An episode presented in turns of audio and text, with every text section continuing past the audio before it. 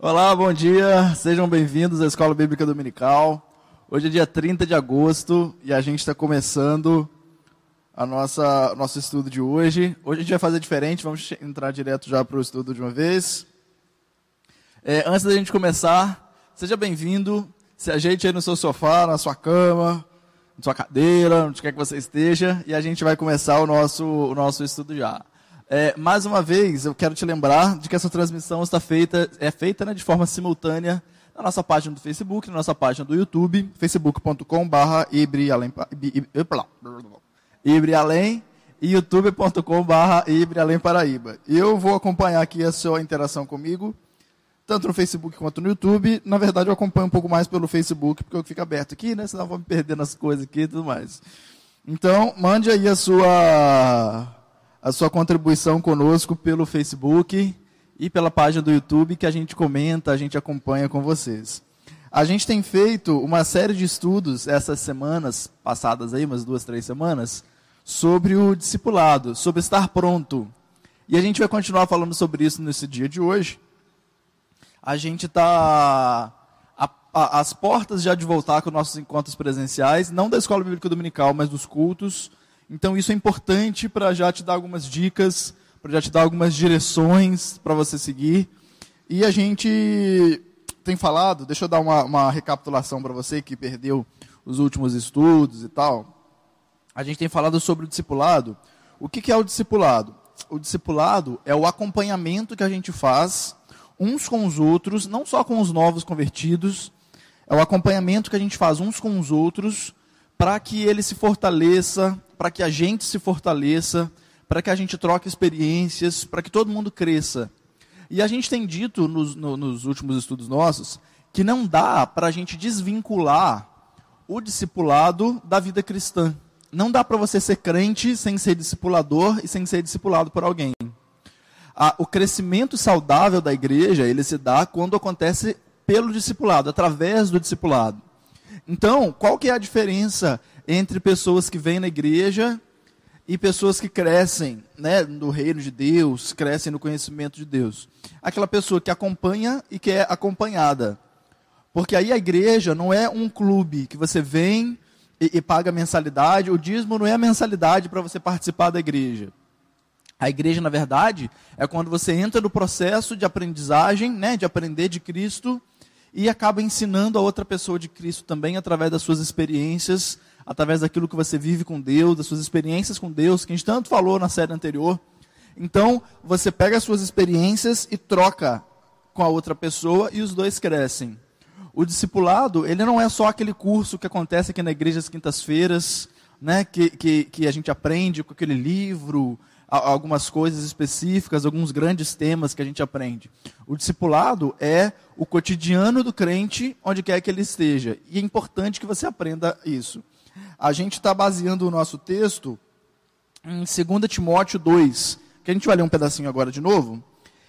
E é, muito importante que você construa junto comigo essa, essa ideia do discipulado para que você entre nessa, nessa, nesse processo do discipulado. E ainda mais agora que a gente vai voltar, é importante que você aprenda a, a ser discipulado e a ser discipulador de quem está chegando, discipulador de quem já era e quem já participa, e, e para que a gente cresça um ao lado do outro.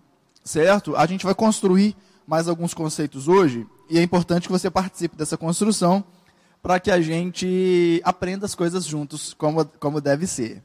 Tá bem, pessoal? É, vamos ler comigo aí, olha só. 2 Timóteo 2, a gente vai ler a partir do versículo 1 mesmo. E eu quero te lembrar mais uma coisa. É, semana, semana passada, semana que vem, quando os cultos retornarem, a gente permanece com a escola dominical às 10, tudo certinho. O culto lá embaixo vai de 9 às 10, 10 e pouquinho, e a gente começa aqui às 10 horas. Tá bem? Então sintoniza com a gente aí que vai dar, vai dar tudo certo. Vem com a gente dando glória, como diria a irmã.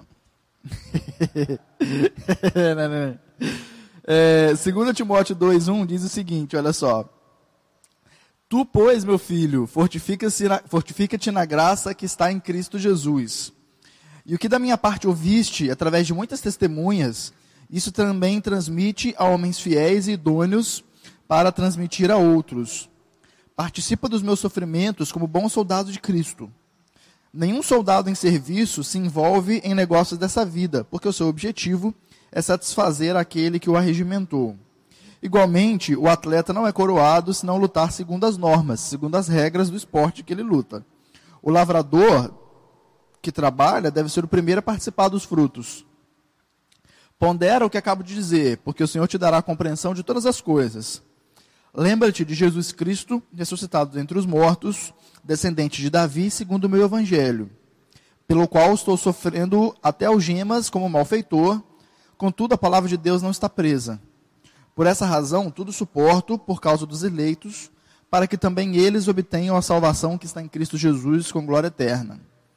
Fiel é essa palavra. Se já morremos com ele, também viveremos com ele. Se perseveramos, também com ele reinaremos. Se o negamos, ele por sua vez nos negará. Se somos infiéis, ele permanece fiel, pois de maneira nenhuma pode negar-se a si mesmo. Esse texto que a gente está lendo, de, de, de 2 Timóteo 1, a gente está indo do 1 até o 13, né? A gente está usando ele para falar sobre o discipulado. Aí eu vou te lembrar, né? A gente está falando já sobre isso agora. O discipulado é o processo que mantém a igreja, co a, igreja coesa, a, as pessoas presas umas às outras. Não estou falando de poder do Espírito Santo, não, não nesse sentido que eu digo, mas eu digo no sentido particular de cada pessoa é o discipulado que nos mantém, que mantém os nossos laços unidos. Quer ver um exemplo bem, bem, bem lógico disso? A gente precisa ser, a gente como igreja, precisa ser pessoas que se conhecem umas às outras. O, o corpo de Cristo precisa ser formado por pessoas que se conhecem. Claro que a gente não vai conhecer todo mundo que vem aqui na igreja. Uma igreja grande igual a nossa, não dá para a gente conhecer todo mundo é, individualmente, é, é, de ser melhor amigo de todo mundo. Agora, o discipulado, ele permite que a gente se conheça uns aos outros um pouco mais. Agora, não se conhecer no sentido de falar mal, não se conhecer no sentido de ter ferramentas para falar mal daquela pessoa, mas o se conhecer no sentido de orar por aquela pessoa junto, de ser confiável no ponto de a pessoa poder contar com você para orar por ela por uma coisa particular. E o que a gente precisa construir nas nossas relações humanas e discipulado dentro da igreja é a gente pedir a Deus para ser essa pessoa confiável.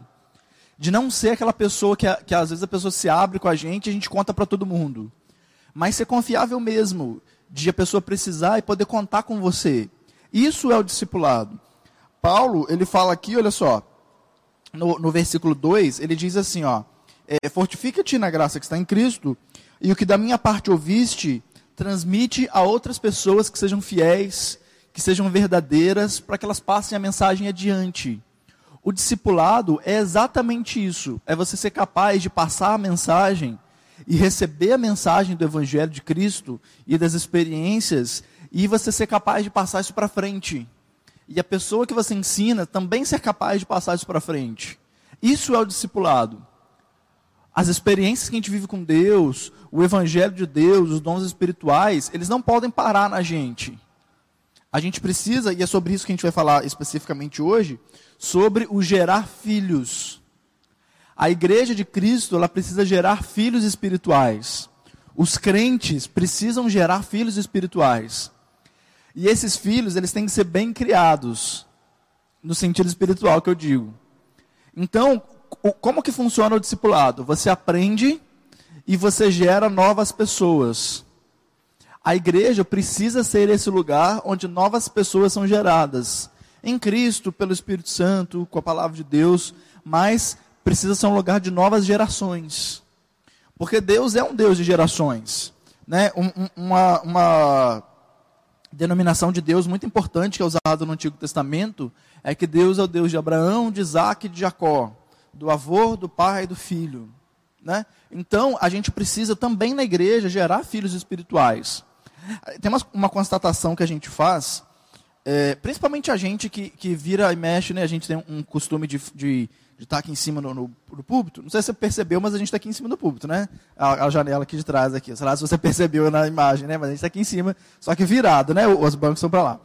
É, a gente que senta aqui em cima, ou que toca aqui em cima, a gente percebe, acho que com um pouco mais de facilidade, como que as pessoas mudam de tempos em tempos, né? A gente está falando de estações, de tempos em tempos, como é que as pessoas mudam aqui na igreja? Tipo assim, você vem aqui um ano, aí quando você olha, tem pessoas diferentes. E a constatação que a gente faz, eu lembro que o pastor Marcelo sempre fala isso, e as pessoas que estavam ano passado, o que, que aconteceu com elas? O problema nosso, né, falando especificamente nosso, é o acompanhamento dessas pessoas. O que, que aconteceu com elas? O que, que aconteceu com elas que a gente não viu? Ou que a gente não conseguiu é, interferir, intervir de alguma forma? O que a gente precisa nesses dias que a gente está voltando agora para os nossos encontros presenciais, e daqui a pouco os encontros dos departamentos voltam e tal. O que a gente precisa é criar uma estratégia muito boa, uma estratégia é, é, sólida de acompanhamento dos nossos irmãos. E eu não estou falando da liderança, eu estou falando de você. Porque a liderança ela tem uma visão geral. Agora, cada um de nós tem uma visão local, mesmo dentro do nosso departamento. Então, o que, que a gente precisa entender? Que é parte do nosso trabalho de crente ajudar a, a discipular os nossos irmãos que estão ao nosso lado, mesmo que eles já sejam velhos de crente. Porque o, o, que eu quero incutir na sua cabeça é exatamente isso, que mesmo que você seja velho, né, antigo da igreja, né, os velhos irmãos, você também precisa ser discipulado. Todo mundo tem arestas que precisam ser aparadas. E isso acontece com os nossos irmãos, no nosso convívio de crente, né, no nosso convívio da igreja. Então, o que, que eu quero incutir na sua cabeça, te convencer nessa manhã? Que você assuma esse lugar de discipulador. É claro que não é fácil, é claro que demanda muito, esforço muitas vezes, mas é um trabalho para o qual a gente foi chamado. Se você quer que o seu irmão fale em, em, línguas, tenha dons espirituais, gere fruto do Espírito, isso vai acontecer através do seu trabalho abençoando a vida dele. E é isso que Deus quer para você. Aí eu quero desconstruir um conceito importante agora com você, que é o conceito dos ídolos. A gente tem vivido alguns dias, principalmente agora, umas questões é, é, é, públicas que têm acontecido, gente sendo presa, você deve estar acompanhando o jornal é, nesse sentido, né? é, gente sendo presa, gente que é crente sendo presa, é, desvio, assassinato, não sei o quê. Não estou julgando ninguém quem fez. Antes de você já vir com esse argumento de só Deus julga, ele está julgando. Mas o que eu quero falar é o seguinte: o maior erro que a gente pode ter como igreja de Cristo, um dos maiores erros, é o de novamente levantar ídolos. Não sei se você está entendendo o que eu estou falando.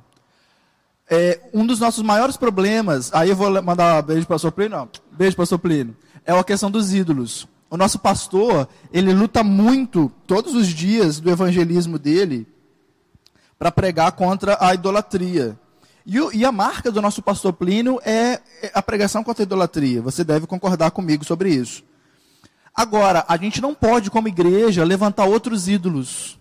De repente, a gente vai na vibe do pastor de pregar contra a idolatria, né? Os, as imagens e tal, que a gente não acha legal tudo bem. Agora, a gente não pode levantar outros ídolos no lugar desses ídolos. O que acontece na igreja brasileira, não na igreja brasileira só, na igreja brasileira porque a gente é brasileiro, mas o que acontece na igreja muitas vezes é que a gente só troca de ídolos. A gente, ah tá, a Maria é a sua mãe de Jesus, tudo bem, mas aquele pastor é o pastor que é o melhor de todos, e o que ele falar eu estou seguindo. Entende? Não siga figuras humanas. Não siga figuras humanas. O maior erro que a igreja de Cristo pode fazer é levantar outras figuras humanas no lugar de Cristo. E a gente tem uma facilidade muito grande de seguir pessoas. É claro que o nosso exemplo master aqui na nossa igreja é o pastor Plínio, e o pastor Marcelo, né, e o pastor Maurício, agora o pastor Cacá está vindo no time também. É claro que a gente segue nossos pastores, as orientações e tudo mais, mas a gente tem que entender que cada um tem o seu lugar. E eu não posso olhar cegamente para as pessoas, sejam eles cantores e pastores, gente que prega em convenção, em congresso e, e, e tal. A gente não tem ídolos mais. Nós não seguimos ídolos. E aquelas pessoas, elas não são mais importantes do que os nossos pastores, do que os nossos líderes. E a gente não pode colocar eles nesses lugares. Eu lembro de, uma, de um comentário do pastor Neil Barreto, da Igreja Betânia do Rio, e ele falou o seguinte: alguém perguntou para ele por que, que um cantor, por exemplo, ele cobra 50 mil reais para cantar numa igreja. E o pastor Neil Barreto ele falou assim: porque as pessoas pagam. Por que, que ele cobra? Porque alguém, porque um dia ele, ele pediu, né? E alguém pagou, e ele falou assim: olha, funciona, então eu vou pedir. Entende? Os ídolos, eles ocupam o lugar que a gente oferece no nosso coração. Entende? Está entendendo o que eu estou dizendo? Se a igreja não pagar, essa pessoa não vem. E se a igreja se negar a pagar, essa pessoa ela vai ter que entender que ela não é tanto assim. A gente tem uma cultura, uma cultura muito forte de do, do evento com um cantor famoso, do evento com um pastor famoso. E se não viu um pastor famoso, o evento não bomba. A gente precisa rever nossas prioridades de discipulado. Entende o que eu estou falando? A igreja, ela não pode pagar 50 mil num cantor e deixar seus irmãos sem discipulado. Paga 50 mil no cantor, mas o irmão desassistido. Não estou falando da nossa igreja, estou falando da igreja em geral. E deixar o irmão desassistido. Entende o que eu digo? A gente não depende de um cantor famoso para que a nossa adoração chegue a Deus. Essas separações já foram desfeitas lá em Cristo na cruz. Então a gente tem que entender que na igreja de Cristo, o crente, ele não pode ter ídolos. Você pode até achar que alguém canta muito bem, a pessoa canta legal, ministra legal, uma banda boa, um, o pastor que prega muito bem, mas isso não pode ocupar o seu coração. Sabe, a, a Nívia Soares falou uma vez, eu lembro muito bem disso, ela, ela disse assim: olhe para nós, mas não se apegue ao que você vê. E você não pode olhar para aquela pessoa famosa, para aquele pastor que prega muito bem, que fala em mistério, que voa e tal, e, e, achar que ele tem uma revelação muito melhor do que o que o seu pastor tem. Entende? Porque o Espírito Santo age em, to em todos. Né? É o mesmo Espírito que faz tudo em todos. Então a gente tem que tomar muito cuidado disso. E por que, que eu estou falando disso? Porque nós somos chamados, de verdade mesmo, para gerar discípulos, para gerar cópias de Cristo através de nós. E eu não posso, e, e, e, o que eu tenho que fazer é exatamente isso que eu disse: gerar cópias de Cristo, não cópias do Saulo. Não pessoas que têm o meu trejeito, não pessoas que falam igual eu, e todo mundo que tem o mesmo sotaque. Às vezes você vê até é, é, pastores que têm sotaque dos seus líderes. Às vezes pessoa de São Paulo, mas tem o sotaque do cara do Rio. Só porque ele é um pastor. Entende o que eu digo? A gente precisa fazer cópias de Cristo. O que Paulo fala, ser de meus imitadores, mas como eu estou imitando Cristo. Então não é cópia do Paulo, é cópia de Cristo. É isso que é o, o, o objetivo da igreja. Pessoas que se pareçam com Cristo. E o nosso problema é essa cópia de Cristo que a gente está mostrando para as pessoas. Porque muita gente está olhando para nós e está vendo um Cristo que não é o de verdade. E as pessoas muitas vezes estão tomando uma visão da igreja, uma visão do crente, que não é do Cristo que a igreja prega. E invariavelmente essa imagem está sujando, né? Não que a igreja precise ser defendida, nada disso que eu estou falando. Mas a gente está passando uma ideia muito ruim da igreja de Cristo, porque a gente está fazendo errado. É sobre isso que eu estou falando. E como que a gente acerta nisso? No rudimento. O rudimento da igreja não é o culto, o rudimento da igreja não é o evento, o rudimento da igreja não é a festa, o rudimento da igreja é o discipulado. É onde tudo começa e onde tudo precisa terminar, é o discipulado. Entende o que eu digo? A, a, a lógica da igreja é isso que, que Jesus falou lá em Mateus 28. Ide por todo mundo e fazei discípulos de todas as nações, ensinando a guardar as coisas que eu ensinei para vocês e tal, tal. Cópias de Cristo onde quer que você passar. E o fundamento da igreja, o objetivo da igreja é exatamente esse: é fazer discípulos onde quer que a gente vá. E o que eu quero falar com você é para mudar o nosso pensamento é exatamente esse. Por que, que a gente fala que a igreja, ela não precisa, o crente, né, a igreja em geral, ela não precisa de cultos para ela se manter? Porque o discipulado, ele cria essas conexões. É claro que no culto público a gente adora junto, a gente se fortalece junto, a gente cresce junto de forma coletiva. Mas além do coletivo, eu preciso crescer individualmente. E isso acontece através do discipulado. Porque se a gente for colocar numa escala, seria assim: eu busco minhas experiências com Deus aqui, depois, eu compartilho essas experiências no discipulado. E depois do discipulado, eu compartilho essa experiência com a igreja em geral. É mais ou menos assim que funciona. Então, eu preciso seguir essa linha. É, é, mais ou menos por isso, nem foi de propósito, mas eu estou vendo uma linha aqui agora na minha cabeça da ordem que a gente fez os estudos. primeiro as experiências com Deus, até para seguir um pouco antes, né? Primeiro o fruto do Espírito, né, que foi antes, depois a experiência com Deus e agora o discipulado. Ó, e aí, ó. Ó, você vê que tem até uma lógica do negócio. Então, a gente precisa é, cumprir os, os estágios da nossa vida cristã. E um desses estágios, muito importante, talvez o mais importante de todos, seja o discipulado. Porque aí você vai me perguntar assim, Saulo, mas como é que funciona o discipulado? O discipulado funciona assim: você escolhe uma pessoa, né? Vamos botar o escolho, né? Vai que o pastor te indica alguém para você acompanhar, sei lá. Você escolhe uma pessoa e fala assim com ela, fulano, eu posso, eu posso estudar a Bíblia junto com você? Eu posso orar com você? De repente uma pessoa conhecida, que é daqui da igreja, do seu departamento, não sei, e você vai e acompanha ela. Então, se você tem, por exemplo, desculpa, se você tem, por exemplo, alguma palavra de Deus, você compartilha com ela. Se a pessoa tem algum vício, algum problema, alguma necessidade, você ajuda ela a superar aquela dificuldade com oração, com conversa, com presença. Sabe? A igreja, gente, não é só um balde que você joga água nas pessoas. Tem a presença de estar com elas. A pessoa nem sempre precisa de dinheiro, nem sempre precisa de oração. Às vezes a pessoa precisa só da presença. Sabe? De alguém com ela, que sabe que pode contar. Se você pe pe pegar aquele texto lá de, de Mateus 28, que a gente falou, né? E de fazer discípulos e tal, você vai lembrar da última coisa que Jesus falou. Ele disse assim, ó, vou voltar, vou, deixa eu abrir aqui para não falar, para não faltar parte. Abre comigo aí, ó, Mateus 28. Peraí, deixa eu puxar aqui, puxou. Mateus 28. Olha só. Que isso aí, menino? é, Mateus 28. Eu passei. Se vocês quiserem comentar, gente, comenta aí que eu leio aqui. Por favor. Olha só, Mateus 28 diz assim. Opa, aqui. Diz assim, olha só.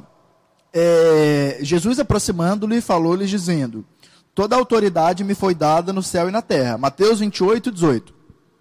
Aí o 19 diz assim, ó: Ide, portanto, fazer discípulos de todas as nações, batizando-os em nome do Pai e do Filho e do Espírito Santo. E versículo 20: ensinando-os a guardar todas as coisas que eu vos tenho ordenado. Ponto. Então, Jesus falou sobre o discipulado aqui. Certo? Vocês vão, onde quer que vocês forem. Né? Tem até o versículo, a, a tradução, a variação da tradução, que a gente fala que é indo por todo mundo, fazer discípulos. Então, onde quer que vocês forem, vocês vão fazer discípulos e tal. Aí diz assim: batizando-os em nome do Pai, do Filho e do Espírito Santo, né? Tudo bem? Então, criando vínculos e ensinando a guardar todas as coisas que eu vos ensinei, fazendo cópias. Né? É isso. Aí, a última coisa que ele fala é o, o, acompanhamento que eu falei. Ele disse assim: Olha, e eis que estou convosco todos os dias até a consumação dos séculos. Isso que Jesus está falando é sobre a presença. Não é já o trabalho do discipulado, já passou. Não é a criação de vínculo do batismo. Não é o ir e, e fazer discípulos. Ele está falando da presença. Então a pessoa, ela. A gente tem que entender que o trabalho do discipulado não é só o trabalho mecânico do discipulado, de ensinar e aprender, ensinar e aprender. Tem a parte da presença. Então você estar com a pessoa, estar disponível para auxiliar aquela pessoa, para consolidar, para fortalecer, é uma parte muito importante do discipulado. Porque aí você vê que a pessoa vê que, que, que ela não é só mais uma, uma tarefa que você tem que cumprir. A pessoa é alguém que está disponível para fortalecer, disponível para ajudar. E é isso que eu quero incutir na sua cabeça para te convencer a fazer. Para que você seja essa pessoa disponível para ajudar a outra a crescer. Isso é o discipulado, isso é a igreja. Porque aí vai acontecer o seguinte: se você é, cumprir isso na sua, na sua, no seu dia a dia, no seu particular, se a pessoa precisa de alguma coisa, você pode vir até a igreja, né, até o corpo da igreja, até a administração da igreja, vamos falar assim, e falar assim: olha, é, fulano precisa de alguma coisa, a igreja pode me ajudar a suprir essa necessidade dela? E isso nem precisa virar público, sabe? Você pode ajudar no particular. E às vezes você sabe que a pessoa está com aquela necessidade e que a igreja pode, pode saber, né? a igreja pode auxiliar. Aí Paulo vai falar que a gente deve comunicar as nossas necessidades aos santos né? A igreja, não é o santo não, a igreja. Então você vai e, e, comunica aquela necessidade da pessoa, e comunica aquela necessidade da pessoa, e a igreja ajuda a suprir. E aí, nem precisa ser uma coisa pública, que você tira foto e tira selfie, falando assim, olha lá, ó, ajudando fulano. Nem é isso. Mas a igreja, ela cumpre o seu papel, a vida da pessoa é alcançada pela igreja de Cristo, e aquela vida é edificada. Sabe? Então, o que a gente está falando é sobre você se dispor a ser presença de Deus na vida de alguém. E quando aquela pessoa estiver fraca, quando ela estiver triste, quando ela estiver sozinha, Deus vai estar lá junto com ela. Através de quem? Através de você. Porque aí é muito fácil você falar com a pessoa, falar assim, não, Deus está com você, no seu coração e tal, tal. Mas tem dias que a pessoa não precisa de Deus Espírito, ela precisa de Deus alguém. E esse alguém é você. Então, o que, que o que, que Jesus está te, tá te disponibilizando? Está tá te, tá te possibilitando na sua vida? Você ser presença dele na vida de alguém. Atos dos Apóstolos, né, foi esse, esse livro que tem depois de João, depois de Lucas, Marcos, Mateus. Mas Atos dos Apóstolos continua sendo escrito por nós. Sabe? A, a Bíblia, ela não está terminada. Atos dos Apóstolos continua a gente fazendo. Eu me lembrei hoje, hoje pensando sobre, até comentei semana passada, a história lá daquela menina, né, que sofreu abuso e tal e passou pelo aborto. E eu me lembrei de Jesus falando sobre com a mulher samaritana, que ele conversa com ela, né, e tal, e ela fala que o marido dela estava não sei onde, e ele fala assim: "Ah, mas esse marido é o quinto, sexto, sei lá, e ele não é o seu, né?" Aí ela vai e fala assim: "Ah, eu vi que você é profeta." E eu me lembrei de, da, das pessoas, né, que, que são crentes e que foi na casa da menina lá, chamaram de assassina, não sei o que e tal. E eu, me, eu fiz um paralelo, não sei porquê, mas eu fiz um paralelo na minha mente, tipo assim, foi revelado para Jesus pelo Espírito que aquela moça estava em adultério e tal, tal. E as pessoas, elas foram buscar saber coisas sobre a vida da menina. Sabe? Fofoca. É fofoca mesmo. Eles foram pesquisar onde que a menina morava, onde que ela estava, quem era o parente, para ir gritar na casa da avó que ela era assassina. Entende as ferramentas que a gente tem usado? Sabe? A gente, ao invés de usar da revelação do Espírito Santo, a gente está usando a fofoca do inferno. E é isso que a gente precisa trocar nas nossas relações rudimentares do discipulado. Ao invés de buscar fundamento na vida da pessoa e acusar e mandar a gente para o inferno, igual a gente faz, né, como crente, invariavelmente, a gente precisa trocar os nossos rudimentos, a base da casa, que é justamente o discipulado através do Espírito Santo. Porque aí o que, que vai acontecer? Quando a gente está calibrado com Deus, se é que eu posso usar essa expressão, o Espírito Santo ele te revela a necessidade das pessoas. E eu lembro de uma, de uma situação em que uma, uma pessoa estava tava conversando assim e tal, aí ela, ela sentiu do Espírito, assim, né, uma revelação de Deus, que, que uma outra pessoa estava precisando de alguma coisa. Aí ele foi, até contou isso no retiro uma vez. Aí a pessoa pegou e falou assim: Olha, vou depositar tanto de dinheiro para Fulano. Uma conta lá que costumava fazer. Aí passou uns dias, umas horas, não sei, e a pessoa ligou e falou assim: Olha, Fulano, eu não sei como é que você soube, mas eu estava precisando daquela quantia hoje. Você vê, que doideira. Isso é o que? Isso é a revelação do Espírito Santo. A gente não precisa de, de pesquisa de vida, de, de, de, de pesquisa de mercado, e, e procurar a vida da pessoa, levantamento da vida da pessoa. A gente precisa de se submeter à revelação do Espírito Santo.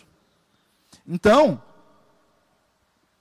quando a gente se coloca no nosso lugar de discipulador, o Espírito Santo ele dá para a gente ferramentas para que a gente abençoe a vida daquela pessoa.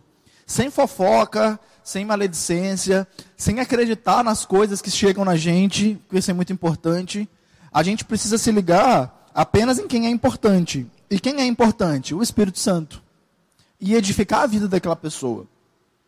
Porque a igreja, gente, é, ela é a instituição, ou ela é o corpo que precisa apostar em quem ninguém mais aposta.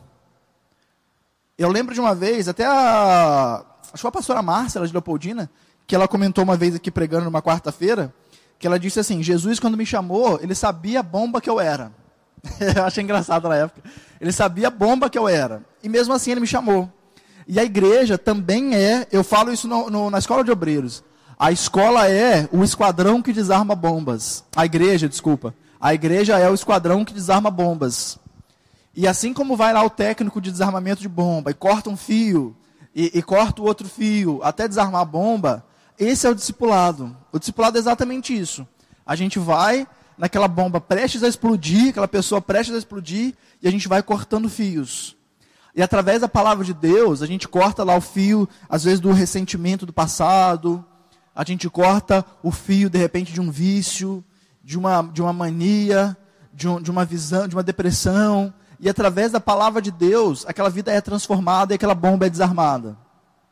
E o que, que acontece depois? Aquela pessoa que era uma bomba que foi desarmada, ela vai ser usada por Deus, pelo mesmo Deus que agiu através de nós, para desarmar outras bombas maiores. Isso é o discipulado.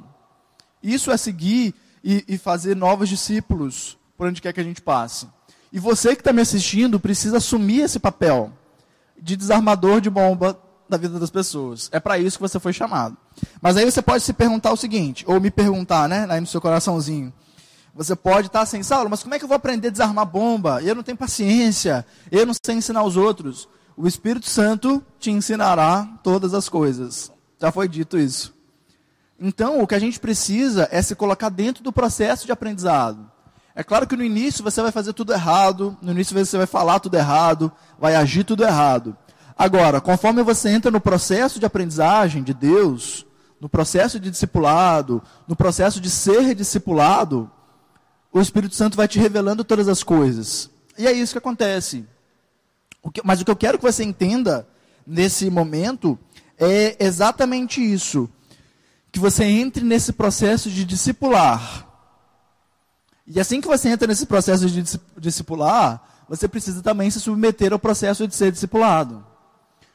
Uma coisa que não combina, né, e a gente falou isso na época do, do fruto do Espírito, não combina o discipulado e a soberba.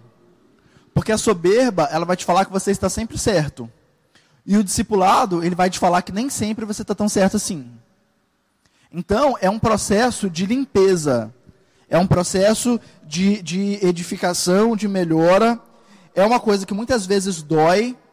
Né? Você ser confrontado com a verdade sempre dói mas a gente precisa é, entrar nesse processo. Porque eu vou te lembrar, né, um exemplo que a gente usa muito, que faz parte até da nossa da nossa nosso clichê crente, é a questão da, da videira, né? A videira é o pé de uva. E a videira, ela videira? É, a oliveira que é de azeitona. A, a videira é o pé de uva.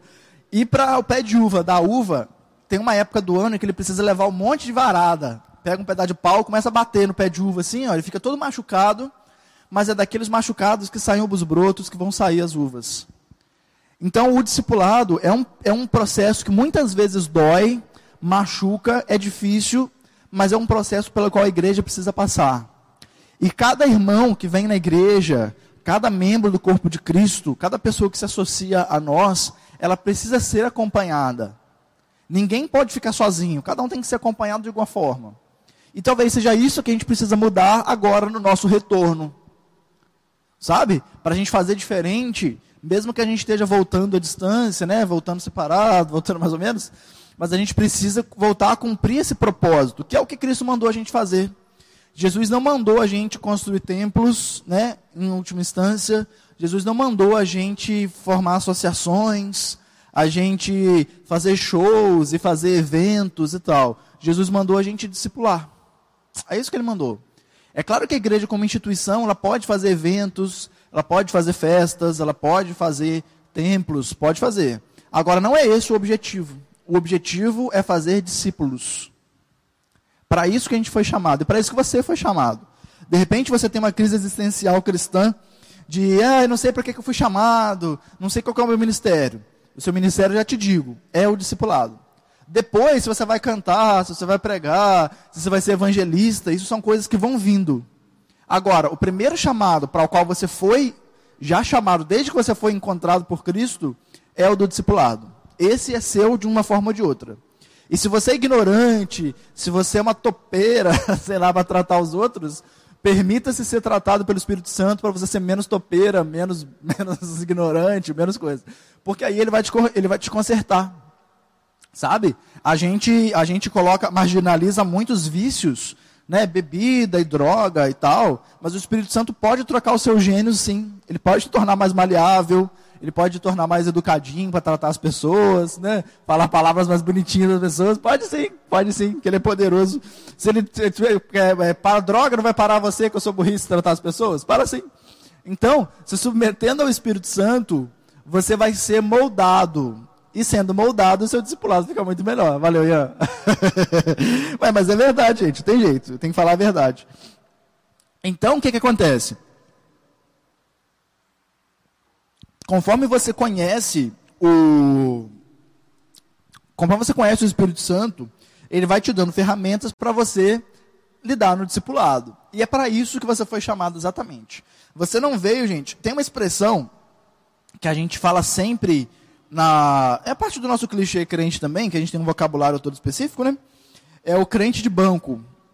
Você já deve ter ouvido essa expressão, né? O crente de banco. O que é o crente de banco? O crente de banco é aquele que vem, né? não está tendo, né? Mas vai voltar a ter agora. Ele vem na igreja, ó, vem com ele aqui, ó. Ele vem, ele senta no banco dele, assiste o culto, levanta do banco dele e vai embora para casa. Certo? Aí, qual que é o contrário do crente de banco? Eu vou te falar que, que na verdade, o crente de banco ele não pode existir. Porque se todos somos discipuladores, o trabalho do crente de banco tem que ser discipular. Então, eu quero te lembrar o seguinte: existe um chamado para você, existe uma missão para você cumprir. E essa missão para você cumprir, a priori, a primeira de cara assim que Jesus já te dá, já joga no seu peito, é o discipulado. Pode ser que você seja um pregador? Pode. Pode ser que você seja um cantor, né, um ministro de louvor? Pode. Pode ser que você seja um evangelista que vai para as nações? Pode. Agora, a primeira coisa que Jesus já joga no seu peito quando você conhece ele é o discipulado. Você pode não discipular ninguém no início, mas ser discipulado ele já te joga no seu peito de cara. Essa mesma moça lá do, de, Mateus, de João 6, a moça lá da, da, da Samaritana lá, se você pensar, a primeira coisa que ela fez foi discipular os outros. Porque Jesus fala a verdade toda para ela lá, e os adoradores, não sei o quê, e ela vai para casa e conta para todo mundo lá que ela acha que encontrou o Messias. Isso é discipular, é fazer Jesus conhecido. Então, a primeira coisa que Jesus já joga no seu peito é que você é discipulador barra discipulado. É isso. E não tem como você fugir disso. Aí, voltando no nosso texto, ele diz assim: olha só. E o que da minha parte ouviste, versículo 2, é, através de muitas testemunhas, isso também transmite a homens fiéis e verdadeiros, né, gente, gente de verdade, de boa, que vai instruir a outros. Então, o discipulado é passar as verdades de Cristo, não as doutrinas, mas a verdade de Cristo de uns para os outros, para formar novas cópias de Cristo. Participa também dos meus sofrimentos como bom soldado de Cristo. Nenhum soldado em serviço ele se envolve com os negócios dessa vida, porque o seu objetivo é satisfazer aquele que o arregimentou. Assim também, né, igualmente, o atleta ele não é coroado se ele não lutar segundo as normas, segundo as regras daquele esporte que ele pratica. E qual esporte que a gente pratica? A gente, esporte, a gente pratica o esporte do discipulado. Né? Que a gente tem uma caminhada para correr, a gente chega num determinado lugar e a gente ganha uma recompensa por aquilo. É tipo a corrida. Né? Então, a gente precisa lembrar o seguinte: dentro desse processo de discipulado no qual a gente entra, a gente precisa entender a nossa posição institucional. O que é a nossa posição institucional? A gente não pensa, quando você participa de uma instituição, quando você é parte do conselho de alguma coisa, ou você, na liderança mesmo da igreja e tal, ou de uma empresa, nesse sentido, as suas opiniões, as minhas opiniões como Saulo, elas não contam. O que contam são as minhas opiniões como parte da instituição. Então, eu posso até ter uma visão sobre alguma coisa, mas a visão da instituição, ela passa a minha. Sabe como que eu estou falando? Então, por exemplo, eu posso ter uma visão sobre. Vou falar ah, uma coisa aleatória nossa aqui. Eu posso ter uma visão sobre culto aqui da igreja. Uma visão de um modelo de culto. Mas se a igreja ela institucionaliza um modelo, a minha visão não importa. O que importa é a visão da igreja. Entende o que eu estou falando? Quando a gente entra no discipulado, quando a gente conhece Cristo, as nossas opiniões elas não importam mais. O que importa são as, as opiniões de Cristo. Então, de repente, você pode ver entrando pelas nossas portas da igreja uma pessoa totalmente destruída, totalmente vacalhada. E você fala assim, gente, nem Deus dá jeito nisso. essa sua opinião não conta. O que conta é o que Cristo vê através dessa pessoa. Se Jesus vê que aquela pessoa dá certo, você vê que dá certo também, porque ele vê é a sua visão. Se a gente olhar para as pessoas com os nossos olhos, a gente não vai salvar ninguém, a gente não vai restaurar ninguém, e ninguém melhora e vai todo mundo para o inferno. Agora, quando a gente olha através dos olhos de Cristo, que é aquele através do qual a gente precisa olhar as pessoas, aí a gente vê que tem solução, a gente vê que tem saída, que tem provisão, que tem transformação. E todas as vezes que você olha para as pessoas com o olhar de Cristo, você consegue transformar a vida dela através da palavra, através do seu discipulado, através de tudo. E depois passa um tempo, um ano, nem um ano demora, você vê que aquela pessoa já está restaurada, já está consertada, a vida dela está mudando. Por quê? Porque você olhou através dos olhos de Cristo. Se a gente olhar com os nossos olhos, a gente não ajuda ninguém. Agora, quando a gente olha através dos olhos de Cristo, aí a gente consegue fazer alguma coisa. O que a gente precisa treinar no nosso discipulado é esse olhar com os olhos de Cristo. Não ouvir tanto os nossos pensamentos, mas ouvir mais os pensamentos de Deus, através do Espírito Santo. Se a gente fizer isso, a gente vai conseguir mudar a imagem que as pessoas têm de nós crentes. Não uma pessoa maluca, fundamentalista, louca, que fala, manda os outros para o inferno. Mas pessoas que são cópias de Cristo. Cópias mesmo de Cristo. Você olha para a pessoa e vê Cristo nela. E é assim que a gente tem que ser. Sabe? Ser Cristo de verdade. É... A Viviane falou um negócio aqui, deixa eu ver, peraí. É... A Ângela falou antes aqui, ó que todo mundo merece uma chance de se arrepender, sim, verdade. E a gente precisa, usando o que a, que a, a falou, ah, é, os olhos voltados para um bem maior. Isso aí, Angela, usando as duas frases que a Angela falou aqui, a gente precisa, nós, mostrar para as pessoas o arrependimento que elas podem viver. Sabe? Não no julgamento, é porque a gente, a gente tem uma visão muito, muito, às vezes, muito distorcida das coisas. A gente fala do arrependimento no sentido de julgando a pessoa. Mas o arrependimento não é isso. O arrependimento é mudança de direção.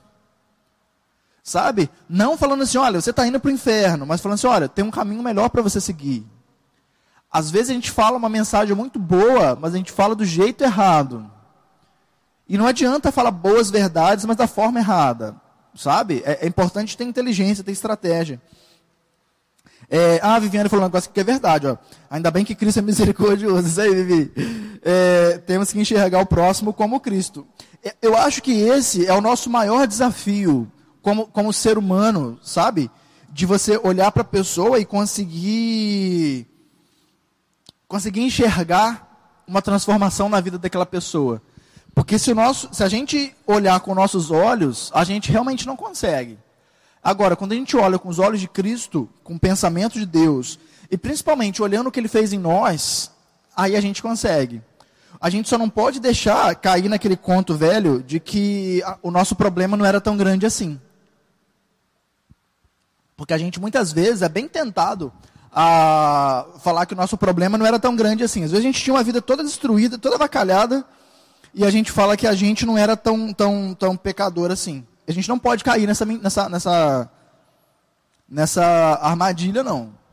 Paulo, aí eu vou, vou usar né, um dos nossos ícones master que a gente tem, é Paulo. Que Paulo ele fala assim: Jesus veio para salvar os pecadores, e quem era o principal desses pecadores? Era eu. E a gente, hoje em dia, a gente tem uma, uma, uma hipocrisia, né? enfim, hipocrisia, Renan. A gente tem um, uma mania muito grande de falar assim: olha, Cristo veio para salvar os pecadores. Quem é o maior? Você. eu estou de fora. A gente tem que lembrar de que o primeiro alvo da graça de Deus e o último merecedor dessa graça era justamente eu, e não o outro. Sabe? Porque a gente coloca sempre o outro no pior e a gente no degrau mais alto. E não é assim. A última pessoa que merecia a graça de Deus era eu. E eu ganhei. Por que, que a outra pessoa não vai ganhar? É assim que a gente tem que pensar.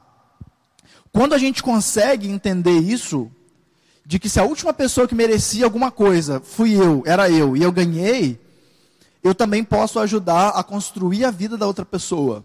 Eu também posso ajudar a construir uma vida com Deus para outra pessoa. Se a pessoa ela vem e ela não tem força para orar, eu oro junto com ela. Sabe? E enquanto ela não tiver força, a gente vai lá e dá o suporte. E, e dá ajuda, e ajuda a andar mais um pouco. É assim que ela tiver força, ela vai caminhando sozinho. Então a gente foi chamado para ser escora. Mesmo que a gente não apareça, mas a gente precisa ser fortaleza para outra pessoa. A gente precisa ser suporte, ser escora para que a pessoa continue andando. E agora que a gente vai voltar, não era para a gente ter parado, mas agora que a gente vai voltar, é tempo da gente rever as nossas prioridades. O que, que é importante para mim? Para que, que eu fui chamado? Eu fui chamado para ser discipulador, para ser fortalecedor, para ser suporte. Gente que vai oferecer suporte para outra pessoa permanecer firme. Sabe? Então, se você está com crise de identidade, identidade institucional, identidade ministerial, saiba que você foi chamado por Deus para ser discipulador, para ser discipulado, para fazer parte desse, dessa rede de ensino e de aprendizagem que acontece no reino de Deus. Isso é muito importante. É... Deixa eu continuar aqui minha referência, que eu não cheguei nem onde eu ia chegar. É. São 5 para as 11 já. Ah, sim. O que a gente precisa fazer também, aí é, entrando nessa linha que eu falei que ia falar e acabei não falando tanto, sobre o gerar filhos espirituais. É, abre comigo em João 14, 12. Deixa eu ver o texto se é esse aqui mesmo. São dois textos que eu vou ler de João. Lembra comigo o seguinte, então. A gente precisa. Ih, abri certinho. Lembra comigo o seguinte: a gente precisa gerar filhos espirituais. Certo? Não são cópias suas. São cópias de Cristo através do seu trabalho. Certo? Então, não é uma cópia com as suas ideias. Não é uma cópia com seus princípios, com as suas doutrinas, nada disso são cópias de Cristo, certo? Através de você, através do seu trabalho, mas cópias de Cristo, apenas.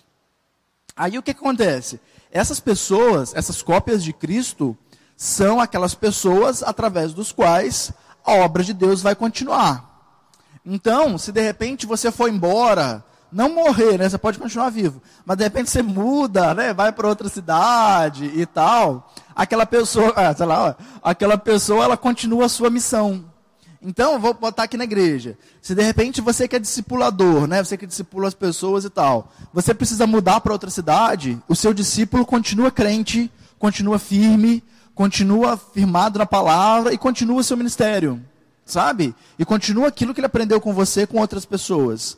A gente precisa ensinar os nossos discípulos a serem isso. Gente que aprende com você e continua aquelas coisas que você fez. Aí, lá em João 14, 12, deixa eu achar aqui. Ah, sim, ó. Uh, antes de eu falar isso, antes de eu ler, a gente não pode ter egoísmo ministerial. Porque o nosso, o nosso mestre Jesus, ele não teve isso. Então, você não pode. É, aquele negócio que a gente fala, né, do. do ah, eu vou tentar lembrar a expressão que eu ia falar agora de você não ensinar o truque para o seu discípulo, não ensinar as coisas para o seu discípulo para ele não ser maior do que você. Jesus ele disse assim, olha só, é, João 14, 12, ele disse assim, olha só, em verdade, em verdade vos digo que aquele que crê em mim fará também as mesmas obras que eu faço. Ponto. Então o que Jesus fez, você também pode fazer. Curar, é, expulsar demônio, libertar os outros e, e, e transformar as pessoas, multiplicar pão e tal. Isso tudo você pode fazer. Só que Jesus fala assim: olha, aquele que crê em mim fará as mesmas obras que eu faço e vai fazer outras maiores ainda do que as que eu fiz. Entendeu? Jesus ele não criou uma barreira, ele não criou um, um, um, um gabarito, uma medida, e falou assim: não, daqui você não passa. Ele falou assim: olha, vocês vão fazer, aqueles que crerem em mim, eles vão fazer coisas maiores do que as que eu fiz. Então, se Jesus parou num determinado momento, que era o limite para ele ir, né, proposto para ele, ele disse que a gente poderia ir além. A gente poderia fazer mais, fazer maior, fazer com abrangência maior de repente. Então, você como discipulador, você também não pode colocar limites no trabalho do seu discipulado. De repente, você não trabalhou com uma coisa, mas o seu discípulo vai trabalhar. Eu, particularmente, falando do Saulo, eu, por exemplo, não tenho experiência para contar com, sei lá, com bebida. Eu nunca tive problema com bebida, com droga. Mas de repente alguém que eu discipulo tem a experiência e ele vai ser muito mais abrangente, muito mais importante do que eu. Então eu não posso colocar limites e falar assim, não, isso você não fala, porque eu não falei. A gente tem que entender que cada um tem um, um, um limite para ir, sabe? Uma, uma, um ministério para seguir. E a gente precisa dar as melhores. É porque saiu aqui, porque estou apertando. A gente precisa dar as melhores ferramentas ministeriais, institucionais, para que a pessoa consiga crescer. E, e eu não posso colocar limites nesse, nesse trabalho da pessoa, sabe? Eu posso dar todas as ferramentas para ela mesmo. Todos os segredos de oração. Às vezes a pessoa tem aquele caderno de oração, né? Igual a Mara falou no dia que a gente teve a conversa aqui. É, os segredos de oração, as coisas para buscar, os dons espirituais. Eu preciso disponibilizar para o meu discípulo tudo isso. Para que ele cresça de acordo com a estatura que ele tem que alcançar. Tá bem? O outro texto que eu quero ler com vocês, pertinho aí, João 17. Estamos acabando já? 11 horas? João 17, 20 e 21. Diz assim, olha, é, Jesus orando a oração sacerdotal, né, aquela famosa, ele disse assim, ó, João 17, 20 e 21. Não rogo somente por esses, mas também por aqueles que vierem a crer em mim por intermédio da sua palavra. Então Jesus está falando assim, olha, eu não estou orando só por esses aqui. Eu estou orando pelos outros que vão ser gerados através da palavra deles. E Jesus já estava dando a dica, antes né, daquele texto de João 28, que ele estava falando assim: olha, vocês vão gerar pessoas novas, né, pescadores de homens, igual ele falou com Pedro. Vocês vão gerar novas pessoas, filhos espirituais. E é importante, aí indo para outras. Ah, esqueci de ler o 21. A fim de que seja um como és tu, ó Pai, em mim, e como também eu sou em todos nós. Não, li tudo errado, peraí. É, rogo não somente por esses, mas também por aqueles que vierem a crer em mim por intermédio da sua palavra. A fim de que todos sejam um, e como és tu, ó Pai, em mim e eu em ti, também eles sejam em nós, para que o mundo creia que tu me enviaste. Então, o que Jesus está falando é o seguinte: vocês vão ser, e nós precisamos ser, geradores de filhos espirituais. E assim como a gente gera filhos espirituais, a gente não pode deixar os nossos filhos espirituais largados pelo mundo. A gente precisa cuidar dos nossos filhos espirituais. E eu digo isso para você que está chegando agora, você que é novo convertido, você que é velho convertido, você que é, sei lá, da terceira idade, casado, solteiro, qualquer um. Você precisa gerar filhos espirituais através do discipulado. A gente costuma muito chamar as pessoas para vir no culto. É uma, uma cultura que a gente tem, né? De, de chamar a pessoa para vir no culto e tal. Mas esse discipulado ele começa antes mesmo da pessoa vir ao culto. Ele começa com o nosso acompanhamento. De você falar de Jesus para ela, e, e, orar junto com ela, e edificar a pessoa junto. Tá bem? A gente está chegando para o final. É, eu preciso entender, e já, tá, só falta um pedacinho. A gente de hoje, né? Porque falta um pedaço aqui ainda. a gente precisa entender que a, a igreja do futuro, se ela, se ela existir, né? Se a gente não for, se Jesus não vier antes buscar a gente e tal. Isso é uma coisa muito importante para você, olha só. A igreja do futuro, se ela existir, né? Se, se houver futuro, ela precisa olhar para mim no passado, né, no hoje, e olhar para mim e encontrar um exemplo, e não uma vergonha. E isso acontece através do discipulado. Porque aí com, é, as pessoas precisam olhar daqui a 20 anos, 30 anos, 50 anos. Aí vou falar do Saulo, né? Elas precisam lembrar do Saulo como alguém que ajudou em alguma coisa. Mesmo que não seja uma coisa pública, mesmo que seu nome não vire nome de rua, ou nome de, sei lá, de alguma coisa, mas que em alguma família, por exemplo, o tataraneto de alguém ouça falar de você e fale assim: olha, essa pessoa transformou a vida do meu tataravô em alguma situação. Sabe? Essas coisas, elas passam as gerações. E você precisa trabalhar para que isso aconteça.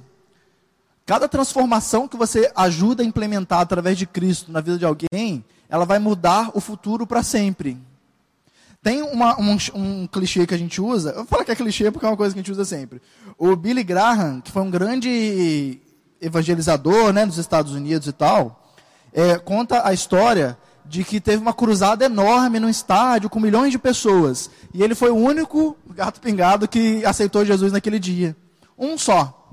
E através dele, o mundo inteiro foi evangelizado através do ministério que ele teve.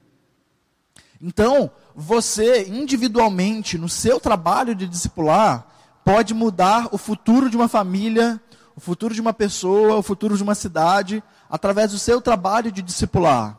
E o que, que eu quero te convencer nessa manhã? Disso tudo que eu estou falando aqui, esse negócio todo. É que você entre nesse processo do discipulado. que você assuma o seu lugar do discipulado, de discipular. Quando você começar a fazer isso, a primeira coisa que você vai ver é que você vai parar de reclamar das coisas que não te agradam. Você vai começar a intervir nas situações e fazer com que a vida das pessoas ao seu redor melhore. É para isso que a gente foi chamado, para transformar o mundo. E como que a gente transforma o mundo? Através das pequenas coisas individuais que a gente faz. Amém? Na semana que vem, a gente vai continuar essa série, né? Esperamos que dê tudo certo com a nossa logística de trocar as coisas da, da transmissão e tudo mais. Mas semana que vem estamos aqui de volta às 10. Aí agora eu quero te lembrar de algumas coisas importantes sobre o retorno dos cultos, que foi uma coisa que o pastor Marcelo pediu para a gente falar. E, peraí, deixa eu trocar isso aqui, senão eu vou derrubar tudo aqui e não vai dar certo. Peraí, calma aí, paciência comigo, por favor, não desista de mim. É, vamos lá então. Os cultos presenciais vão voltar a partir de semana que vem, dia 6 de setembro, domingo, certo? A gente vai ter três cultos: o culto das 9 da manhã, o culto das quatro da tarde e o culto das sete e meia da noite, certo? Nove, quatro e dezenove. É, o culto da manhã, das nove da manhã, é exclusivo barra obrigatório para você que é do grupo de risco. Né? Quem é do grupo de risco? Ó, deixa eu achar aqui a minha indicação do grupo de risco aqui. É, idosos, portadores de doenças crônicas, aí asma, pressão alta, diabetes, doença respiratória, é, cardiopatia, né, doença do coração e tal, tal. Para você que tem alguma dessas comorbidades, ó, para você que tem alguma dessas doenças né, e tal, venha no culto obrigatoriamente das nove da manhã, certo?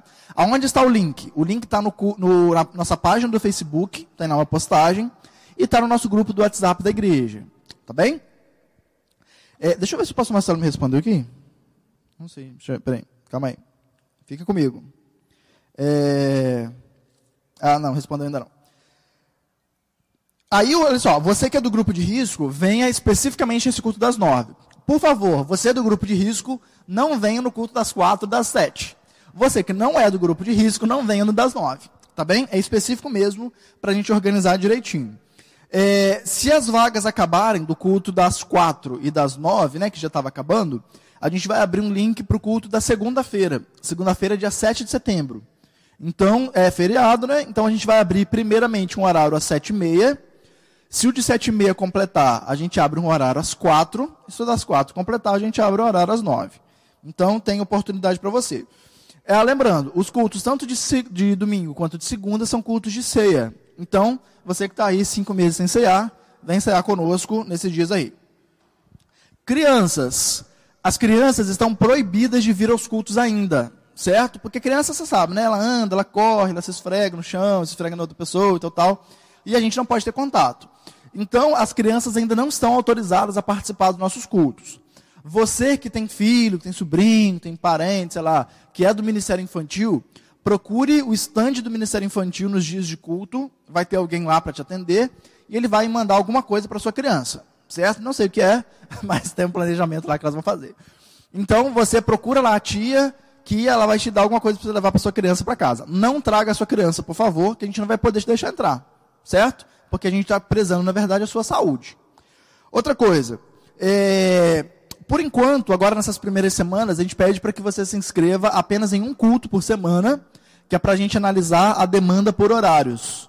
Então, a gente precisa saber quantos horários a gente tem que abrir, porque talvez a gente abra horários no sábado dos cultos, certo? Então, a gente precisa saber quantos horários tem que abrir. É, cancelamento de inscrições tem que ser feito com a Nilcimar. Aí o contato, manda aí, por favor.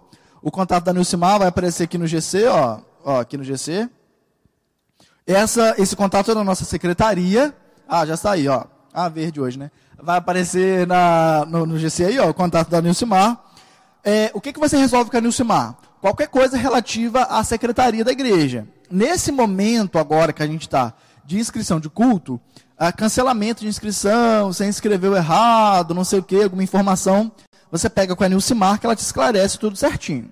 Agora, outras coisas normais, é, por exemplo, questão de batismo, sua ficha de membro, marcação de alguma coisa, aniversário, não sei o quê. Ah, não está tendo festa, né? Mas é tudo com a Nilcimar, salva esse contato aí que você já fala com ela. Outras coisas. É, os bebedouros estão lacrados, então traz sua garrafinha de água pro, pro culto, certo? Porque a gente não vai poder estar tá fechado bebedouro, foi a recomendação que a gente teve. Então também não pode. E qualquer informação que você precisar, é, fale com o pastor Marcelo. Aí troca o contato aí, Ian. O, o telefone do pastor Marcelo está disponível para que você, se você precisar de é, atendimento pastoral, alguma necessidade, alguma comunicação com a igreja, com a direção administrativa da igreja, entre em contato com o pastor Marcelo. Outra coisa, o pastor Marcelo também está aqui durante a semana, das 9 às 11, para fazer o atendimento pastoral presencial. Então, se você precisa falar fisicamente com ele, de verdade com ele, né, é, pessoa a pessoa, é, ele aqui na igreja no segunda a sexta, das 9 às 11. Uma outra coisa importante, os cultos, eles não vão ser realizados aqui em cima, onde a gente está agora. Eles vão ser realizados lá embaixo, no estacionamento da igreja, que passa a se chamar agora Espaço da Graça. Né? Vai estar nos próximos anúncios, vai estar, vai estar já, já incluído aqui. Então, nosso estacionamento passa a se chamar agora Espaço da Graça, e é lá que os cultos vão acontecer é, é, de agora para frente, até a gente poder subir novamente. Tá bem, pessoal? Só te lembrando, hoje à noite tem culto de celebração. Hoje é de quem, gente? Os, dos homens? Quinto domingo, né? E não sei. É culto de celebração hoje, então, não sei. É, a gente vai estar aqui às sete e meia no culto de celebração. É, Quarta-feira a gente continua a nossa campanha da família. Pode, bota aí. É, Quarta-feira a gente retorna com o, a campanha da família ainda não presencial, os cultos presenciais começam só domingo que vem. Na sexta-feira tem Rede de Adolescentes Drops, a participação dos adolescentes na, nas nossas páginas do Facebook e do YouTube. Sábado à tarde, Ministério Infantil, a tarde animada, a tarde alegre. Sete da noite, Juventude Luz do Mundo, ó, quase troquei. E no domingo que vem, às dez, aí no domingo que vem, né, na verdade, às nove, já tem o culto presencial aqui para a galera de risco. E às 10 da manhã voltamos através da transmissão, exclusivamente, com a Escola Bíblica Dominical. Lembrando para você, qualquer ideia que você tiver, qualquer sugestão, às vezes um, um, uma indicação que você tem para a gente fazer, de algum formato, alguma coisa que você gostou, que você não gostou, fala com a gente nas redes sociais, nos nossos comentários, manda para o pastor Marcelo que ele passa para a gente. As nossas transmissões, elas têm um formato aberto.